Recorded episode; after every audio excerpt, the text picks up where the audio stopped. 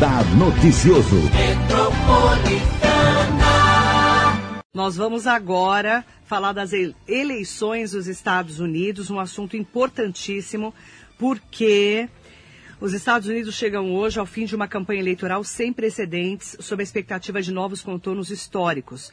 Donald Trump ameaça não aceitar uma eventual derrota para Joe Biden e contestar na justiça os resultados do pleito.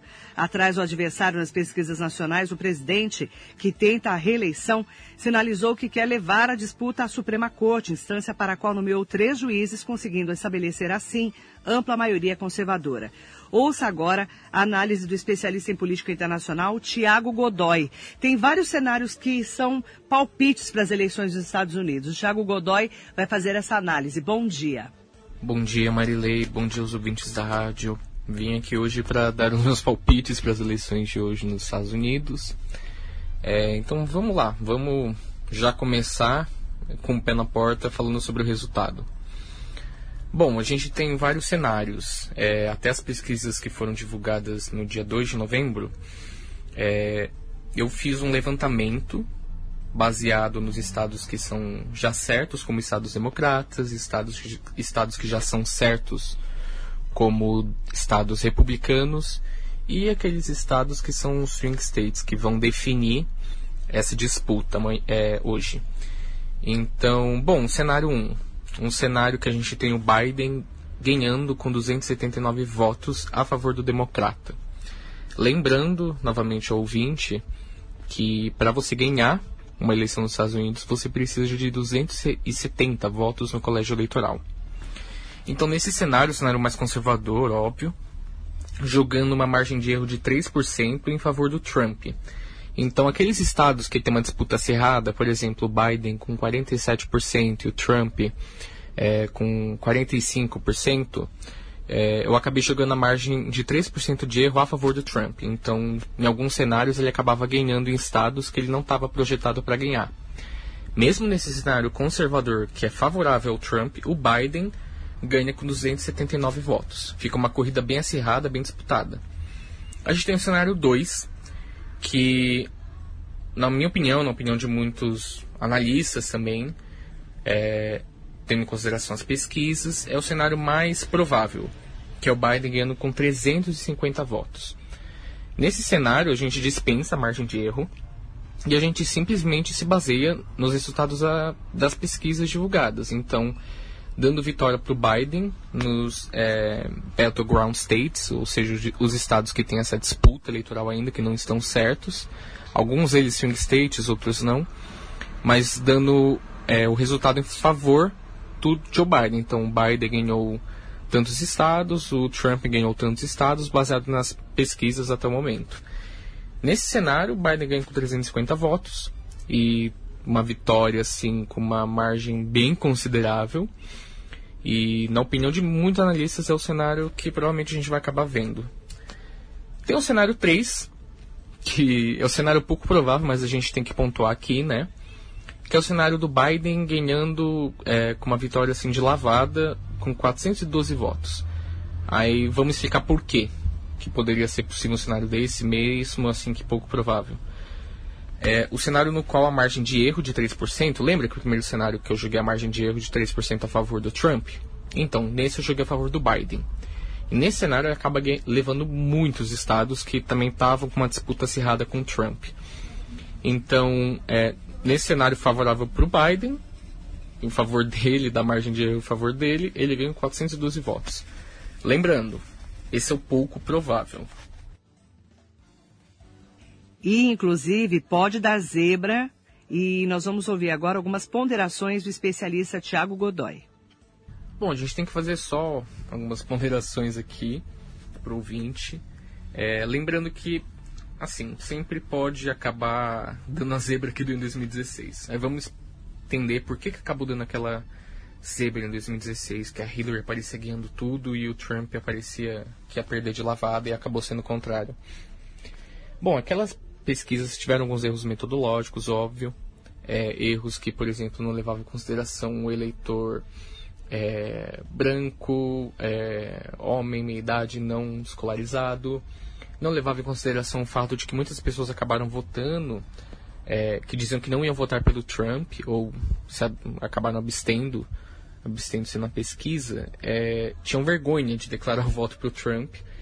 E isso foram ponderações que não acabaram sendo levadas, foram variáveis que não foram levadas em conta e que acabou dando esse erro que, é, se a gente for parar para analisar, quase todas as agências de pesquisa acabaram errando. Bom, a gente já está quatro anos à frente, esses erros foram corrigidos, só que a gente pode ter outras variáveis que podem acabar não sendo contabilizadas. A gente está no cenário de Covid, um cenário de pandemia, um cenário que afeta todas essas questões no voto nos Estados Unidos. Então, assim, o que pode acontecer? É, de qualquer forma, o voto, como a gente está vendo, o voto pelo correio, pode acabar sendo uma determinante favorável ao Trump. Outro ponto, a supressão de voto que está tendo. É, então, assim, está tendo um movimento muito grande para é, barrar que alguns, alguns indivíduos, especialmente minorias, consigam ter acesso às urnas para conseguir votar e para ter um movimento muito grande para que isso ocorra hoje no dia de eleição. E, bom, tendo em vista esses cenários, tendo em vista que pode acontecer o mesmo erro de 2016, de qualquer forma, os cenários, esses três cenários que, mesmo jogando o cenário favorável para o Trump, ele acaba perdendo. E isso não aconteceu em 2016, mesmo jogando uma margem a favor do Trump, ele ganhava. Então, assim, mesmo com os erros é, cometidos nas últimas eleições, é, Trump meio que acabou ganhando ainda dentro da margem de erro. Então, um cenário não muito favorável para o Trump, se ele acabar levando, ganhando a reeleição, é, de fato vai ser inédito, uma virada assim inédita que a gente nunca viu na história, na história das eleições dos Estados Unidos. Mas uma coisa vale pontuar que a gente vai ter certeza que a gente vai ver nos próximos dias quando todos os votos estiverem contabilizados. O Trump novamente vai perdendo o voto popular. Mesmo ele ganhando no voto do colégio eleitoral, ele vai perdendo o voto popular, como aconteceu em 2016. Lembrando que em 2016 ele perdeu por 2 milhões de votos no voto popular. É, então, assim, nessas eleições agora, sabendo que ele tem uma rejeição muito grande com o eleitor que não é republicano, sabendo que muita gente vai sair para votar simplesmente por rejeição ao Trump, é bem provável que mesmo se ele acabar ganhando no colégio eleitoral, ele vai perder uma diferença muito grande no voto popular. E aí vai ser outro momento inusitado na história dos Estados Unidos, porque vai ser um presidente que por duas vezes vai perder é, as eleições no voto popular. Então, outro ponto inédito dessas eleições. Inclusive, o especialista em assuntos internacionais, o Tiago Godoy, fala da contabilização dos votos dos Estados Unidos. Bom, outro ponto interessante é, que o ouvinte deve levar em consideração é que aqui no Brasil, quando a gente faz a contabilização dos votos, a gente vota por urna eletrônica. É um sistema muito mais rápido, um sistema muito mais fácil de contabilizar os votos. Então, por isso que no final das eleições, na parte da noite, por volta das 9 horas da noite, a gente já tem uma certeza de que acabou sendo eleito como presidente. Nos Estados Unidos é completamente diferente. Por quê? Lá primeiro o voto acaba acontecendo por cédula. Então as pessoas o voto é impresso. O que acaba acontecendo é que cada estado tem suas próprias leis é, de contabilização dos votos. Então a gente pergunta, mas como que é o padrão que contabiliza os votos? Como que eles fazem? Como que eles divulgam? Não tem um padrão nacional. É, pelos Estados Unidos ser uma federação, ele opera de fato como uma federação. Então, cada estado tem suas leis até no processo eleitoral. Então, o que acontece é que tem estados que você consegue ter o resultado já contabilizado no dia, algumas horas depois é, do fechamento das urnas, e tem estados que demoram dias. Tem estados que você vai ter um resultado certo dali uma semana. Mas o que interessa, o que a gente precisa saber para poder ter uma certeza mais ou menos na quarta-feira de manhã de quem vai ser o presidente.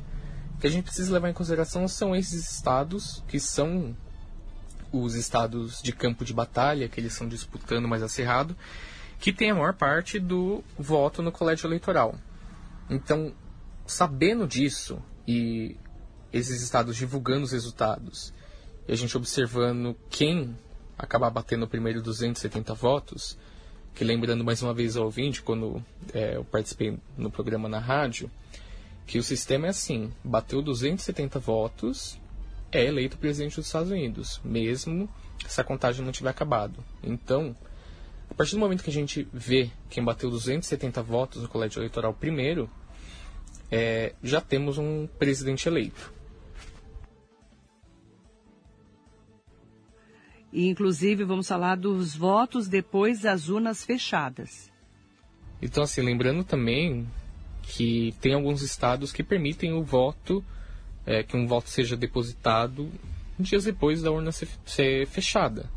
Então, é uma situação que acaba complicando ainda mais essa contabilização. Então, é, não esperem que a gente possa ter certinho os votos no colégio eleitoral dois, três dias depois. Para a gente bater o martelo assim no voto certo no colégio eleitoral de cada um dos candidatos, é bom a gente dar um espaço de uma semana para ter isso certo, assim que todos os estados fecharem.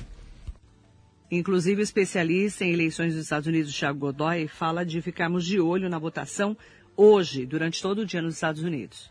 Mas então, o que interessa? O que a gente tem que ficar de olho é, na votação de hoje? Bom, os estados que vão ser bem decisivos, que estão bem acirrados ainda na disputa, é a Flórida, a Geórgia e a Carolina do Norte.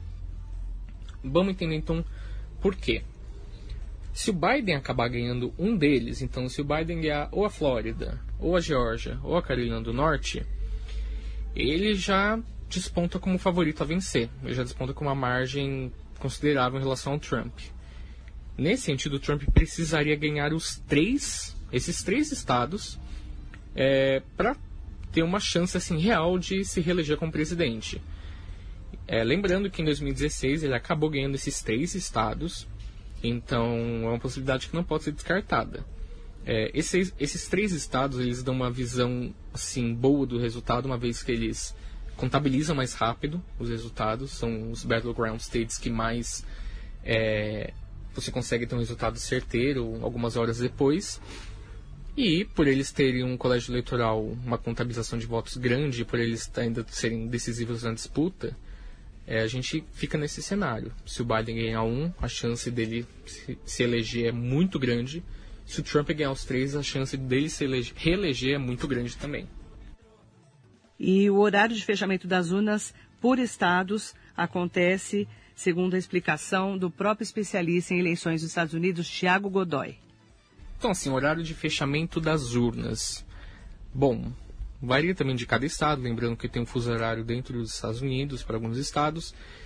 Mas a gente pode ficar é, mais ligado, mais de olho aqui no Brasil, no horário de Brasília, por volta das 10, 11 horas, que a maioria dos estados vão ter começado a fechar as urnas e começar a contabilização dos votos. Então, é, para os analistas é, que vão acompanhar a contabilização de votos, a gente vai acabar virando grande parte da madrugada para começar a ter uma certeza de um cenário de qual o presidente vai acabar se elegendo nessas eleições.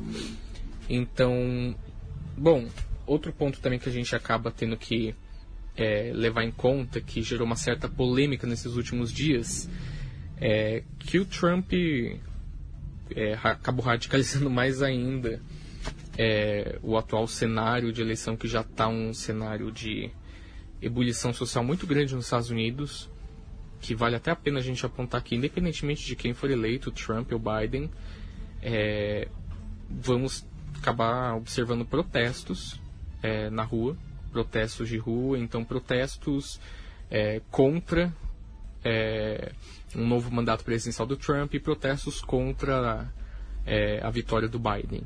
Então é um cenário que a gente pode esperar um cenário bem complicado para os próximos dias. E o que o Trump acabou fazendo nesses é, últimos dias, perto da véspera da eleição? Bom, vazou uma reportagem do Axiom, que é um site de notícias, que o pessoal dentro da equipe do Trump havia comentado que ele estava pensando em declarar uma vitória prematura. Ou seja, é, hoje, no período da tarde, período da noite, ele já de se declarar como um presidente reeleito. Seria uma coisa assim, inusitada e muito perigosa dentro de uma democracia.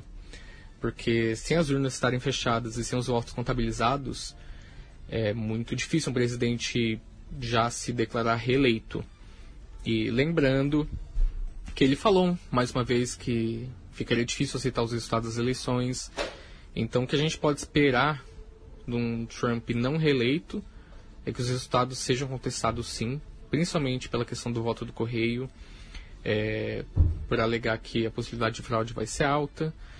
Então, um cenário bem complicado nos próximos dias, caso o Trump perca, porque ele já sinalizou que ele vai pedir que as pessoas saiam na rua, que as pessoas não aceitem esse, resulta esse resultado caso não seja favorável a ele. E lembrando que, assim, o Trump, teoricamente, ele vai estar como presidente dos Estados Unidos até 20 de janeiro. Então, até dezembro, meados de dezembro, que é quando o colégio eleitoral bate o martelo de quem é o presidente de fato, que é, pontuando aqui para o ouvinte que, como é um sistema complicado, o colégio eleitoral se reúne em dezembro, meados de dezembro, para bater um martelo em quem de fato é o presidente. Então, mesmo a gente já sabendo quem ganhou, o resultado é certo, é definitivo em meados de dezembro.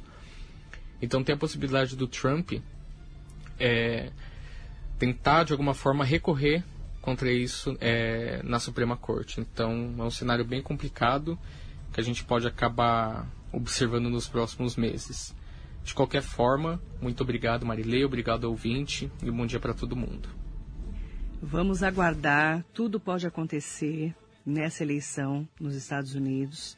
É uma eleição muito tensa, cheia de informações importantes, porque nós estamos num ano de pandemia, nós temos conflitos raciais nos Estados Unidos, nós temos economia, nós temos a China envolvida. Então, tem muitos pontos que nós vamos ter que ficar alertas. Hoje, durante todo o dia, eu vou acompanhar e vou trazer todas as informações para você amanhã e toda essa semana aqui no nosso Radar Noticioso.